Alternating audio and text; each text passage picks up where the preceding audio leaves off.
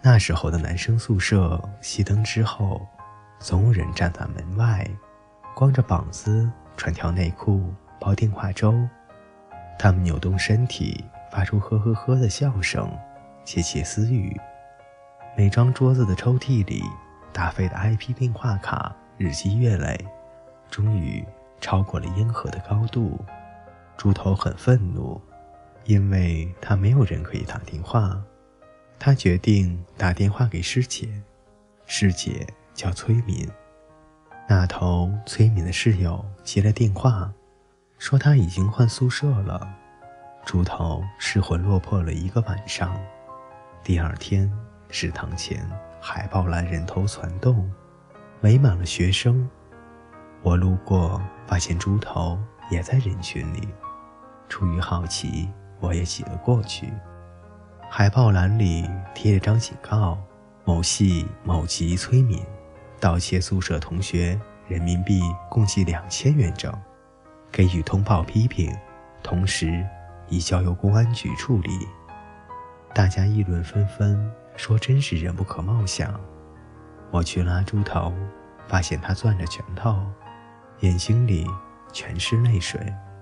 虽然我不明白他哭什么。但总觉得心里也有些难受。猪头扭着头盯着我说：“崔敏一定是被冤枉的，你相不相信？”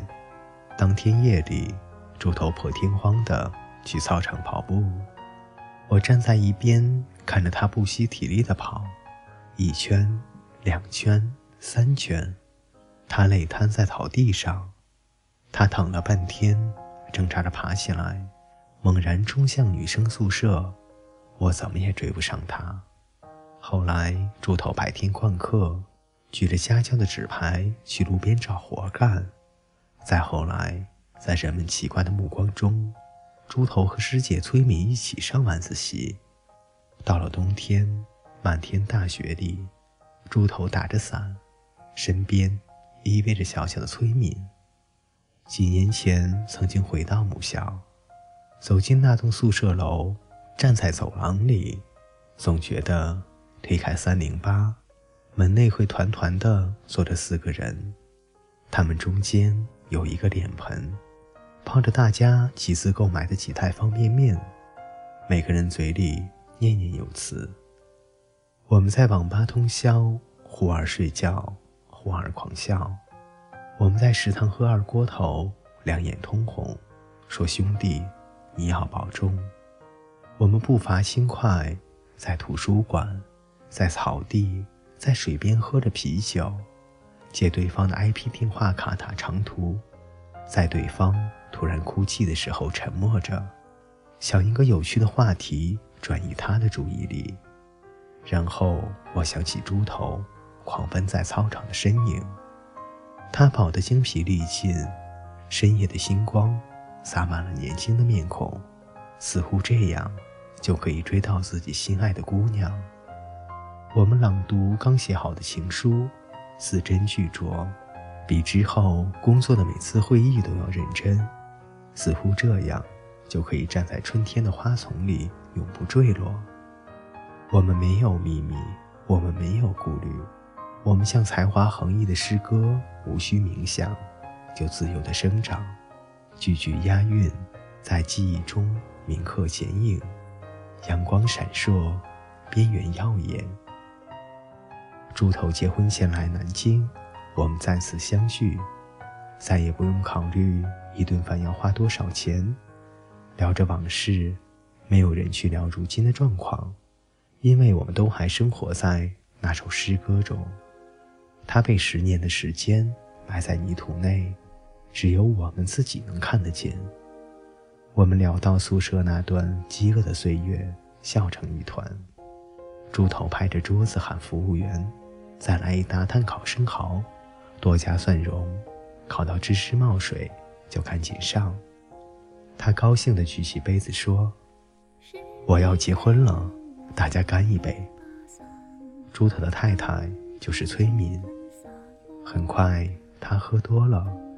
趴在桌子上，小声地说：“张佳佳，崔敏没有投那笔钱。”我点头，我相信。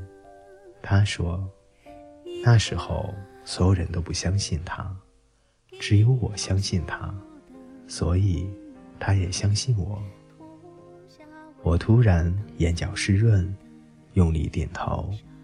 他说：“那时候我做家教赚点钱，想去还给钱被偷的女生，让她宣布钱不是催眠偷的。结果等我赚到费用，那个女生居然转学了。”她说：“那天催眠哭成泪人儿。”从此，她永远都是那个偷人家钱的女生了。我有点恍惚，她举起杯子笑了，说：“一旦下雨，路上就肮脏和泥泞，每个人都得踩过去。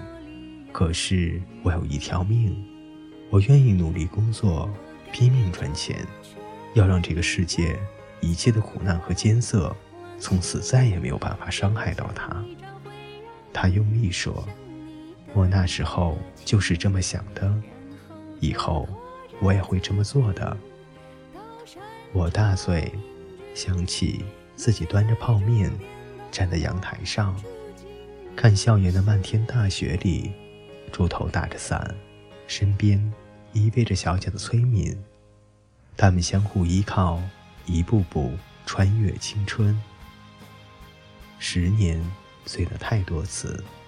身边换了很多人，桌上换过很多菜，杯里洒过很多酒。